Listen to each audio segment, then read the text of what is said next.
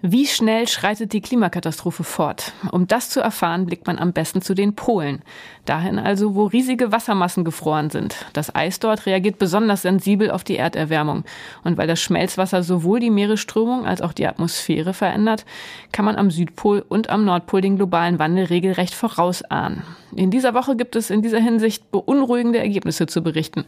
Und damit herzlich willkommen zum Podcast FAZ Wissen. Ich bin Sibylle Anderl. Ich bin Joachim Müller-Jung. Wir beide sind Redakteure im Wissenschaftsressort der Frankfurter Allgemeinen Zeitung und Sonntagszeitung. Ich bin Astrophysikerin und Wissenschaftsphilosophin und Joachim ist Biologe und bei uns insbesondere für die Klima- und Medizinthemen zuständig. Und Joachim, da haben wir heute natürlich mal wieder ein Thema, das dein Interesse ganz besonders weckt, äh, das uns so ein bisschen vielleicht aus der Vor-Oster-Euphorie herausbringen kann, denn du hast schlechte Nachrichten zu verkünden auf der Grundlage von zwei aktuellen Veröffentlichungen. Die Situation an den Polen ist also alles andere als gut und als von der Art, dass man sich denken könnte, der Klimawandel ist vielleicht doch nicht so schlimm. Also du hast tatsächlich schlechte Nachrichten mitgebracht, ist das so? Ja, es ist natürlich nicht überraschend. Wir alle wissen ja, die wir die Katastrophenberichterstattung unserer Zeitung und auch unseres Podcasts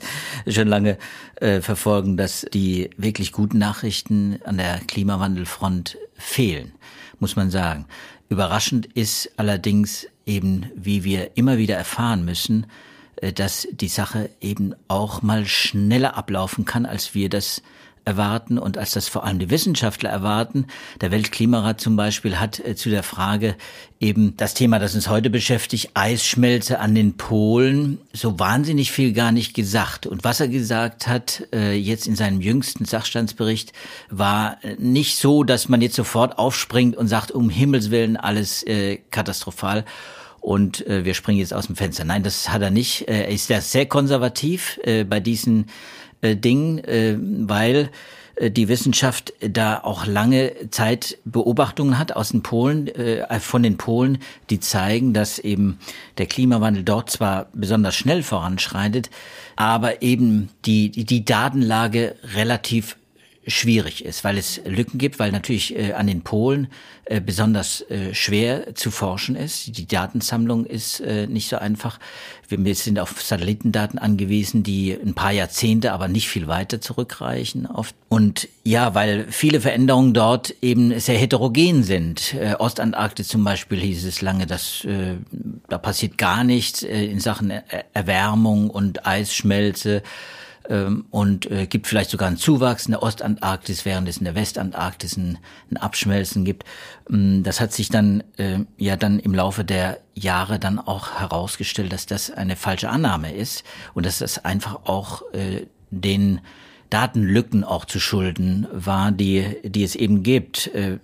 Und jetzt, und jetzt haben wir zwei Paper hier, äh, Sibylle, die, die drehen sich äh, um das Thema Eisschmelze und vor allem, und das eigentlich noch viel mehr und ist viel wichtiger, die drehen sich darum, dass wie eben diese Kryosphäre, das Eis mit den Ozeanen verbunden ist. Und die Ozeane, das wissen wir, die bedecken zwei Drittel der Erde erwärmen sich auch, haben übrigens dieses Jahr jetzt im Frühjahr einen Höhepunkt erreicht, einen, einen historischen Rekord der Temperaturen erreicht. Ähm, Und sind insofern ganz wichtig, äh, auch zur Abfederung der Erwärmung der Atmosphäre. Ne? Das kann man sich ja gut anschaulich so aus der Lebenspraxis verdeutlichen, wenn man sich überlegt, wie das so mit, mit Seen oder mit Swimmingpoolen oder so ist. Wasser kann sehr, sehr viel Wärme speichern, ist da sehr träge.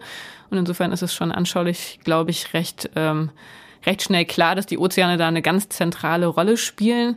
Gleichzeitig ist es aber ja beim Klima so, und auch das weiß man ja mittlerweile, dass da sehr, sehr viele Prozesse in sehr komplexer Art und Weise zusammenspielen und es nicht so immer ganz einfach ist, äh, vorauszusehen, was passieren wird und zu verstehen, welche Faktoren in welcher Art und Weise zusammenwirken. Und da ähm, ist tatsächlich das eine Paper, eines, das da Licht ins Dunkel bringt, was dieses Zusammenwirken der Ozeane mit der Atmosphäre und dem Eisschmelzen anbelangt. Und das andere, das äh, beschäftigt sich mit der Nordhalbkugel, so wie ich das gesehen habe. Das hat von den beiden Studien den dramatischeren Titel, denn da geht es um die Messung des Zurückziehens der Eisschichten.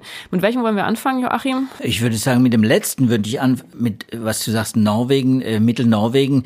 Es beschreibt einen Prozess, den man natürlich auch in anderen äh, Kryosphärenbereichen erkennt. Im Moment das Rückziehen der Gletscher, sowohl in der Westantarktis, auf der antarktischen Halbinsel, wie eben auch jetzt, wie man weiß, inzwischen auch an der Ostantarktis. Und es das steht schon im Titel hunderte Meter pro Tag. Das klingt ja wahnsinnig dramatisch.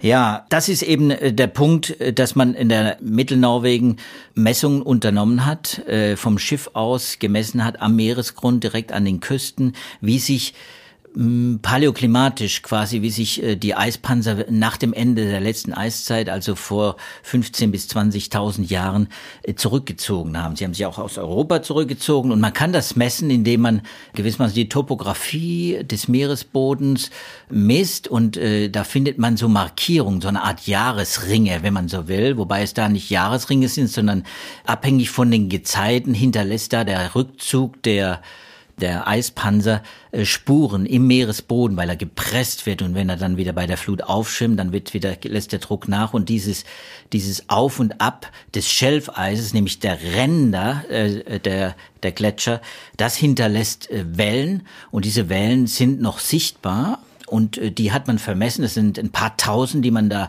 äh, vermessen hat. Die werden dann vom Boot aus mit Echoschallgeräten vermessen. Da kann man es relativ hohe Dichte erreichen. Man kann sie auch vom, von Satelliten auch aus zum Teil auch vermessen. Hier hat man es mit vom Schiff aus gemacht und hat dann festgestellt, ja, aufgrund dieser, dieser Ridges, dieser Wellen, die man da gemessen hat, ja, es sind innerhalb von, von einem Tag war es möglich, am Ende der letzten Eiszeit, dass die Gletscher um 600 Meter, um 50 bis 600. Man muss sagen, es geht natürlich auch mal langsamer, aber es geht auch mal wieder schneller, aber bis zu 600 Meter. Und das ist eine Größenordnung größer als das, was man bis jetzt wusste. Also 50 Meter, das hat man, 50 Meter pro Tag Rückzug, das hat man in der Westantarktis schon gemessen gehabt, aber 600 Meter ist natürlich viel, viel gewaltiger. Aber das heißt, es ist eine Studie, die erstmal zeigt, was grundsätzlich möglich ist, wenn man in die Vergangenheit der Erdgeschichte schaut. Also das heißt, damals hatte man auch schon eine Erderwärmung nach den Eiszeiten und dann kann man sagen, damals hat sich ähm, das Eis so schnell zurückgezogen, das könnte auch der Fall sein, wenn wir jetzt entsprechend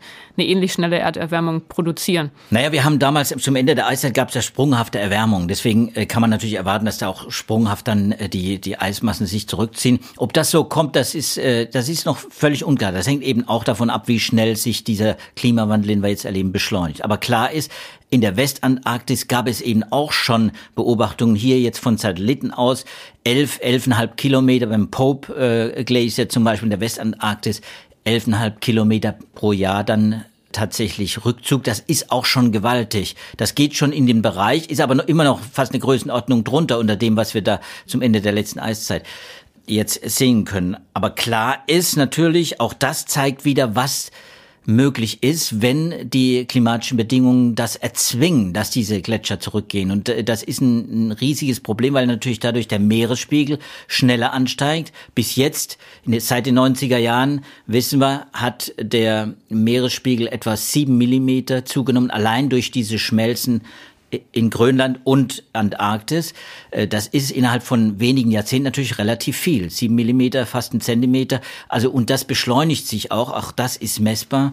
Das heißt, ja, wir müssen uns auf eine Beschleunigung einstellen aufgrund der Entwicklung, die wir äh, in der Atmosphäre erleben. Und aufgrund der Entwicklung, die wir in Ozeanen erleben. Und diese Ozeanbedingungen, die verändern sich eben auch. Ja, das ist das andere Paper, das in der Tat ja genau dieses Wechselspiel von Ozean, Atmosphäre und Eis in der Antarktis ähm, in den Blick nimmt. Auch das ist äh, ein Befund, der durchaus beunruhigend ist, so wie ich ihn gelesen habe. Denn äh, da ist natürlich die Frage, ich hatte es vorhin schon angedeutet, die Ozeane sind natürlich sehr wichtig, weil sie Wärme aufnehmen können. Wärme, die äh, in der Atmosphäre zusätzlich durch die Klimaerwärmung existiert. Und da war jetzt die Frage, ist es tatsächlich so, dass diese Wärme in die Tiefe des Ozeans abgeführt werden kann? So habe ich das Paper zumindest verstanden, dass man da schon gemessen hat, dass in den tiefsten Schichten des südlichen Ozeans oder südlichen Ozeane, dass da eine Erwärmung stattfindet. Und da war eine Hypothese, dass diese Erwärmung dadurch zustande kommt, dass die Atmosphäre wärmer geworden ist. Und das wäre insofern ja im Prinzip was Positives, wenn man so will, weil das zeigen würde, dass die Ozeane diese Erwärmung sozusagen aufnehmen und abpuffern können. Das Paper jetzt, äh, das ein Modellierungspaper ist, ähm, das hat jetzt aber eine andere Erklärung für diese Erwärmung. Was haben die Wissenschaftler da genau gemacht? Ja, also man muss sagen, es sind natürlich nicht nur Modelldaten, die jetzt zugrunde liegen, falls wieder jemand dann auf die Idee kommt, das sind jetzt wieder so Kaffeesatzlesereien aus irgendwelchen Computermodellen. Äh, das nicht, diese Erwärmung äh, des Ozeans, die ist natürlich Fakt, die ist auch gemessen. Der Ozean nimmt 90 Prozent der Wärme auf, die wir durch die Emissionen von Treibhausgasen zusätzlich produzieren. Also 90 Prozent der Wärme quasi landet im Ozean. Der Ozean ist ein Träger, ist ein Körper, ein Wasserkörper, der äh, die Energie auch lange speichert, aber der vor allem sich bewegt. Es gibt eine globale, äh, eine thermohaline äh, Zirkulation und äh, da ist eben ja, der Atlantik bei uns, vor unserer Haustür, äh, Norwegen, Stichwort nochmal, wie eben auch die Antarktis mitbeteiligt. Quasi alle vier, ja, vier von fünf großen Ozeanen, muss man sagen, vier von fünf großen Ozeanen sind angeschlossen an dieses globale Förderband äh, der Wassermassen. Da werden gewaltige äh, Wassermassen umgewälzt und, und da wird äh, eben warmes Wasser äh, aus der Oberfläche quasi in die Tiefe gepumpt, wird nach Süden befördert, eben Richtung Antarktis. Und diese Erwärmung, die man da auch feststellen kann, die man durch direkte Messungen, durch Bojenmessungen auch schon festgestellt hat, von denen wusste man nicht, was passiert denn, was, was bewirkt das. Wir kennen dieses Szenario The Day After Tomorrow, dass äh, möglicherweise, wenn das globale Förderband äh, dann zusammenbricht, dass dann unter Umständen der Golfstrom auch versiegt, äh, diese ganze Nordatlantikströmung, die für uns ja in Europa viel Wärme bringt. Äh, wir sind ja dadurch begünstigt, klimatisch etwas begünstigt, zwei, drei Grad wärmer als in den entsprechenden Breitengraden Nordamerika. Das ist, weil eben dieses globale Förderband viel Energie aus dem Golf von Mexiko quasi zu uns befördert nach, nach Nordeuropa. Und äh, dieses globale Förderband, das ist eben sehr abhängig von diesen zirkumpolaren, also um die Antarktis herum äh, liegenden Tiefenströmungen.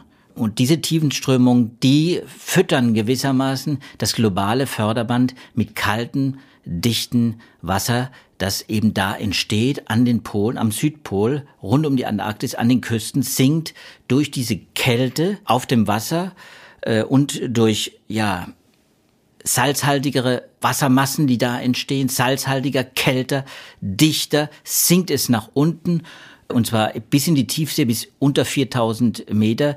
Äh, da gibt es diese Strömung, die dann äh, die die anderen Ozeane, wenn man so will, rund um die Antarktis äh, füttern. Und äh, so wird dieses Förderband wird aufrechterhalten eben durch durch diesen Austausch von kaltem und salzreichem gegen warm, wärmeren und weniger salzreichem äh, Wasser. Das heißt, es gibt ein, dieses globale Förderband muss funktionieren. Wenn das nicht funktioniert, äh, dann muss man äh, mit äh, wirklich äh, ja relativ äh, kurzfristigen eben Katastrophen auch rechnen, kurzfristig jetzt im geologischen Sinne kurzfristig. The Day After Tomorrow ist ja dieses Szenario, dass dann quasi über Nacht dann so eine, so eine Kälte, so eine Eiszeit quasi über Nordeuropa einbricht. Tatsächlich ist es so, wenn dieses dieses globale Förderband zusammenbrechen würde, dann würde man äh, in großen Teilen der Welt ein, äh, ein, ein, ja, eine eine brutale Abkühlung äh, äh, tatsächlich erleben von mehreren Grad und das innerhalb von, das weiß man nicht, innerhalb von Jahrzehnten oder Jahrhunderten. Aber geht es jetzt hier auch tatsächlich um das Abbrechen dieser Zirkulation? Nein, darum geht es natürlich nicht, sondern um eine Verlangsamung der Ströme.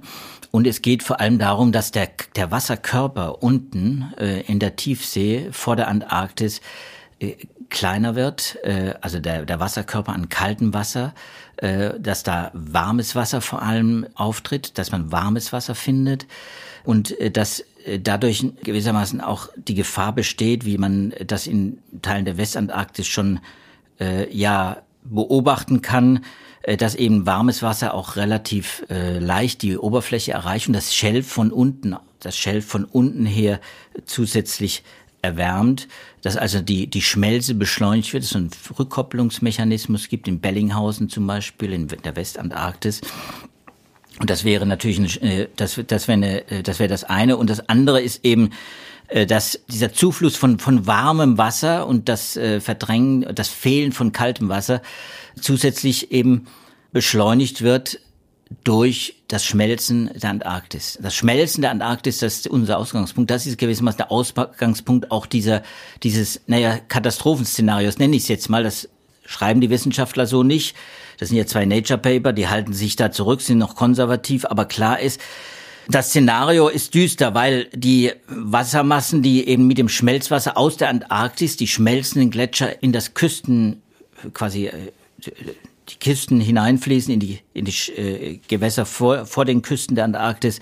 Äh, dieses äh, Schmelzwasser verdünnt das Ozeanwasser an der Oberfläche und wenn es dann auch wärmer wird, äh, dann ist es, es verdünnt das Wasser, ist, das Wasser wird nicht mehr so dicht, es hat nicht mehr so einen hohen Salzgehalt. Das heißt, es sinkt auch nicht so, so, so schnell ab, wie das früh, quasi vorher der Fall war. Wir haben es damit zu tun, dass eben warmes Wasser gleichzeitig von unten zufließt leichter, also erwärmteres Wasser äh, zufließt. Und dieses atlantische Bodenwasser, das, das ist eben, wie soll man sagen, sehr sensibel für solche Veränderungen. Und äh, das Schmelzwasser von oben sorgt dafür, dass dieser, dass dieser Förderbandmechanismus, der, der da eine wichtige Rolle spielt, das Umwälzen äh, der Wassermassen, dass der verlangsamt wird. Also habe ich das richtig verstanden, um das nochmal zusammenzufassen? Vorher hatte man eine Zirkulation, die im Prinzip dazu geeignet gewesen wäre, die zusätzlich durch den Klimawandel in der Atmosphäre befindliche Wärme abzutransportieren und in die Tiefen des Ozeans zu bringen, gewissermaßen. Und dieser Transportmechanismus, der wird jetzt durch das Abschmelzen des Antarktiseises so gestört, dass er nicht mehr so effektiv funktioniert. Also dass die tiefsten Meeresschichten zwar wärmer werden, aber dass eben nicht diese Wärme aus der Atmosphäre ist, die man quasi loswerden will, sondern dass das eben durch das abschmelzende Eis zustande kommt. Genau. Das ist es im Prinzip und äh, Matthew England äh, ist ein australischer Wissenschaftler, der da wesentlich beteiligt ist an dieser Modellierstudie.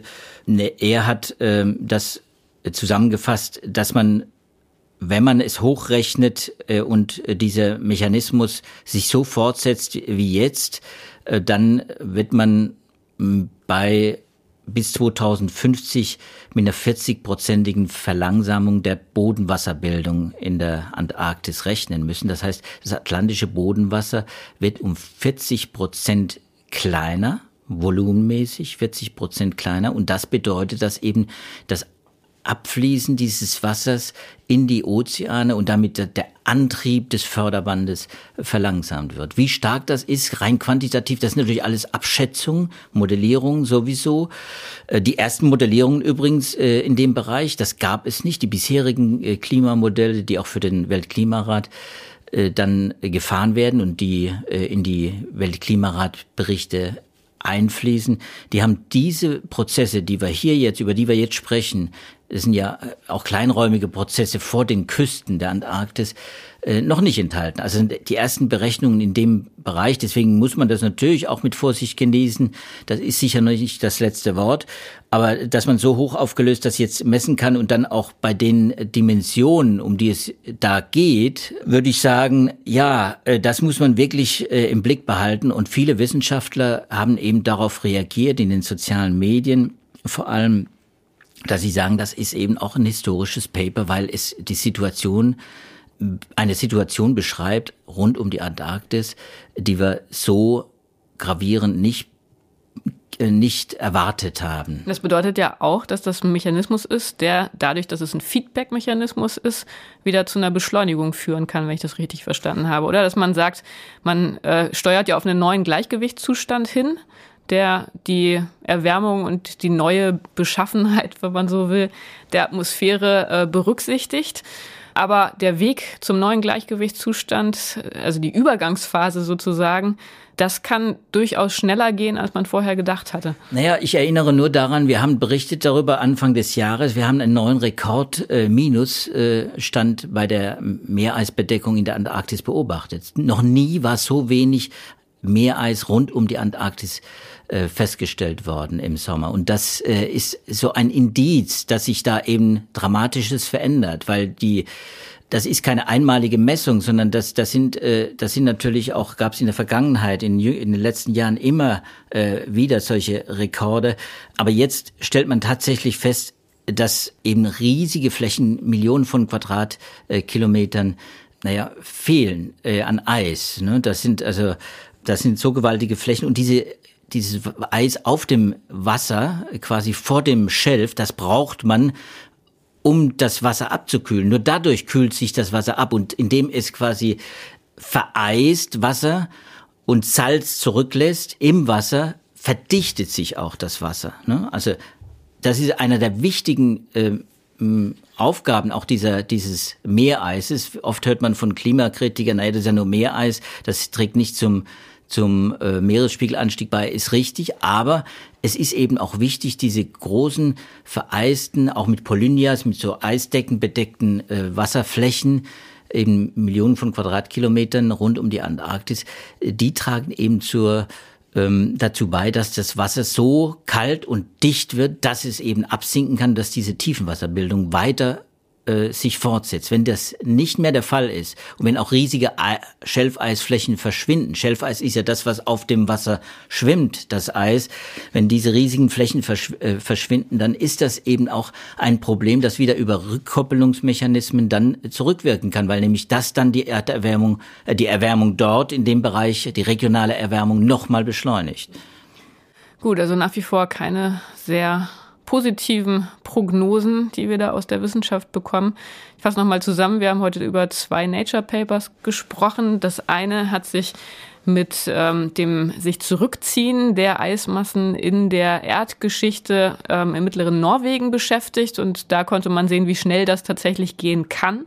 Also hunderte Meter pro Tag war die Geschwindigkeit des Rückzugs zum Ende der Eiszeiten kann man jetzt sagen, gut, das war damals auch eine sehr extreme Situation, eine sehr plötzliche Erwärmung, aber es gibt so ein bisschen eine Vorstellung davon, was passieren kann, wenn sich das Klima sehr schnell ändert. Und die andere Studie, die hat unseren Blick auf die Südhalbkugel gelenkt. Da ging es um die Südozeane und die Änderungen, die sich dort durch den Klimawandel und insbesondere durch das Abschmelzen des Antarktiseises für die Zirkulation des Wassers in den Ozeanen ergeben, was insbesondere deshalb problematisch ist, äh, weil da die kalten und tiefen Schichten des Ozeans eine potenzielle äh, Aufnahmestätte ähm, wären für die zusätzliche Wärme in der Atmosphäre. Das war bislang immer die Hoffnung, dass dort sehr viel Wärme abgeführt werden kann. Und dieser Prozess, der wird jetzt durch das Abschmelzen des Eises offenbar, das legen zumindest äh, diese Modellrechnungen nahe, deutlich ähm, ja, verzögert und gestört. Und ähm, ja, mal gucken. Es wird da jetzt, jetzt natürlich auch weiter geforscht, nehme ich an. Die Modelle werden noch be besser gemacht werden.